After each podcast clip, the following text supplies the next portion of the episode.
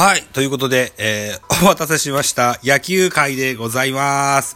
はい。えー、ザボでございます。えー、っと、えー、もう一週間ちょっとしますとね、えー、プロ野球もキャンプインになりますよと。いうことで、えー、いろいろこう、去年のデータを洗ってですね、えー、新しいシーズンに向かいたいなというように思っておりましてですね、本日の、それね、えー、夜の10時半ぐらいからですね、えー、カープキャストの山内さんとですね、えー、ジャイアンツと広島の話をしてみました。ジャイアンツは、えー、5年間、うん対広島に対して負け越しをしておりましてね、そんな話を、もうすぐポッドキャストにアップさせますのでね、またこれも聞いていただけたらと思いますが、本日このラジオトークではですね、昨年、苦手にしました、えー、バッターの話、他球団のバッターの話をしたいなと思ってますよ。よろしくお願いします。まずはですね、えー、2019年に本塁打を取りました横浜 DNA ベイスターズの外選手の話をしてみたいと思います。えー、横浜ベイスターズ背番号99ね、二人王外選手、右投げ右打ちの30歳です。外野とか、あとはセカンドも守りますね。えー、昨年の成績です。2割6分9厘、ホームラン43本、打点点108、えー、ホームランは、セリーグで、えー、本塁打を2年連続でございます。えー、打点は、打点王を取りました。うん、昨年2冠を取ったソ選手です。この人がね、巨人戦打つわけですよ。え、対巨人に対して打率2割8分3厘、ホームラン13本、打点が31と、えー、東京ドームにおきましては2割8分9厘、ホームラン7本、打点17と、3割は超えてませんが、43本中13本のホームランを打たれているということでね、とても苦手にしております、スト選手でございます。えー、夏以降に調子上がるという感じの印象ですね。7月3割2分6厘、ホームラン4本、8月は2割9分2厘、ホームラン6本、えー、9月は、9月10月は2割8分2厘、ホームラン10本と、いうような成績になってますね。えー、6月は、が苦手だったのかな。うん、6月は1割8分8厘、うん、しか打てませんでした。でも、この月もホームラン8本と、えー、大きいのには、大きいのはカットバスといった感じになってます。えー、ソ選手のアンダーマップ、対右投手に関しましては、真ん中からやや低めの内側にスイートスポットがあるみたいです。インハイがやや苦手かなといった感じです。対左バ投手に関しましては、アウトコースの高めがスイートポイント。スポットになってるみたいです。インコースはやや苦手みたいです。えー、右投手、左投手ともにストレートへの対応が上手です。えー、3割4分8厘、ストレートに対しては、あ打率があります。右投手は3割4分、左投手は3割7分と、1厘と、ホーム、なんだろう、ストレートにはとても強い、そう選手ですが、フォークボールは苦手なようです。1割8分2厘しか打ててません。えー、が、これは左投手になると、これが結構打ってて3割3分3厘と、フォークボールの打率は高いですと、いったことになってます。左ピッチャーに強い印象がとてもあります。外選手ですね。うん。えー、打順だと、5番に入りますと3割5分6厘。これが一番高い打率になってます。4番に入りますと3割3厘。えー、6番に入りますとこれがガラッと変わりまして、1割4分3厘。2番に入ると2割8厘と、えー、ベイスターズのラミレス選手、ラミレス監督、結構、打順、うん、ね、えー、期間期間で、えー、コロコロ変える印象がありますが、6番と2番のに入ったソ選手はやや苦手に感じてるんじゃないでしょうかと思います。あと、イニング別だとね、えー、5回に3割7分3厘、6回3割4分4厘と中盤によく打ちますよと。後半に入りますと、8回1割7分、9回1割6分1厘と、低調になります。えー、中盤に強く、後半にやや弱い総選手の印象です。うん。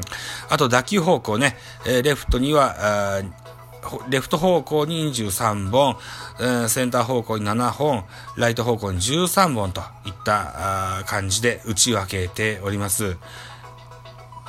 右バッターなのでね、えー、引っ張りの打球も多いような印象でしょうか。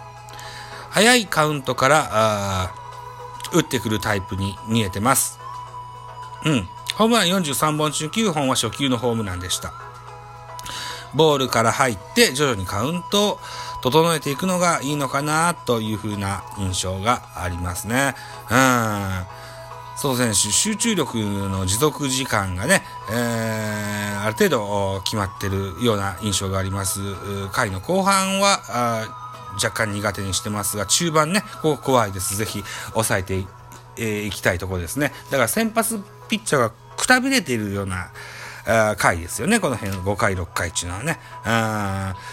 なるべくこう、競ったゲームではフレッシュなリリーフの方がいいのかなといった印象を持ちました。続いていきます。えー、中日ドラゴンズ、福田信正選手。これにもめちゃめちゃジャイアンツは打たれました。あ背番号55番、右投げ右打ちの32歳、2歳、現在選手会長をされております、福田信正選手です。2019年は打率2割8分のあり、ホームラン18本、打点66。えー、この3項目が今のところキャリアハイとなってます。えー、32歳ね、油乗り切った時期ですわね。あーえー、対巨人に関しましては、打率3割3分3厘、ホームラン6本、打点が21と、えー、得点圏打率は5割と、高い、えー、数字を残しております。福田選手、とても苦手でございます。えー、嫌だな、この人ね。福田選手、えー、夏場に強いですよ。8月9月には対右ピッチャーには2割6分1厘しか打てませんが、えー、対左ピッチャーに対しては3割5分2厘とサウスポーキラーを発揮しております。このあたりは、外選手にやや似てるんでしょうかと思ってます。アンダーマップです。対右バ右投手に関しましては真ん中からやそやや外目、外高めにスイートスポットがあるのかなと、インコースはやや苦手かなといった印象です。対左ピッチャーに対しましては、真ん中やや外目、それとインコース膝元にスイートスポットがあります。えー、左投手に対しましては、インハイ、それからアウトローがやや苦手かなといった印象、あの、数字上になってますけれども、うん。うーん、にしましてもやっぱ左ピッチャーはよく打ってる福田選手ですよね。はい。この福田選手もね、早いカウントで勝負してくるタイプです。特にワンストライクワンボールからの打率は6割6厘と非常に打ってます。早打ちしてくるバッターな印象になってますよね。狙った球は早いカウントからでも勝負していくタイプじゃないかなと。これは、あの、ベイスターズの外選手と一緒かなといった印象がありますね。えー、変化球、ね、カーブやスライダーやいろいろ変化球ありますけども、各変化球に対しても特に苦にしていないのかなという印象がありますが、シュートボールがちょっぴり苦手かなといった感じです。うん、にしても2割5分打ってます。うん。選球眼はいい方ではないですが、えー、ね、えー、いうこともあるので、ピッチャーとしましては丁寧にカウントを整えて、ややボール気のボールで勝負していった方がいいのかしらといったようなデータがありますね。右投手のインコースは苦手、左投手のインコースは得意というような福田選手でございます。うん、ここも押さえておきたいなというような印象を持ちましたよといったことですわ。これなんだ？こんなデータ俺はいつの間にか作ってたんだな。うーん。